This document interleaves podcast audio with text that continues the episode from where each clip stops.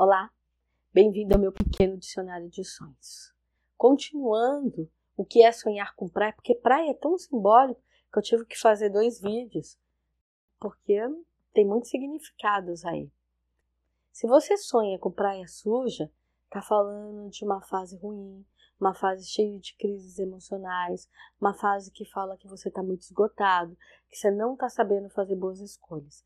Então pare, respire e recalcule a sua rota.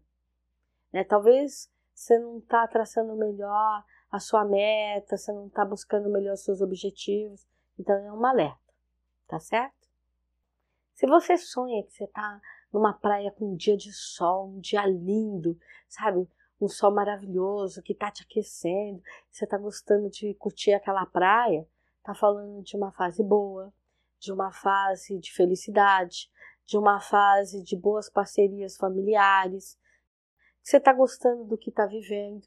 É uma fase produtiva e positiva da vida. É um bom sonho.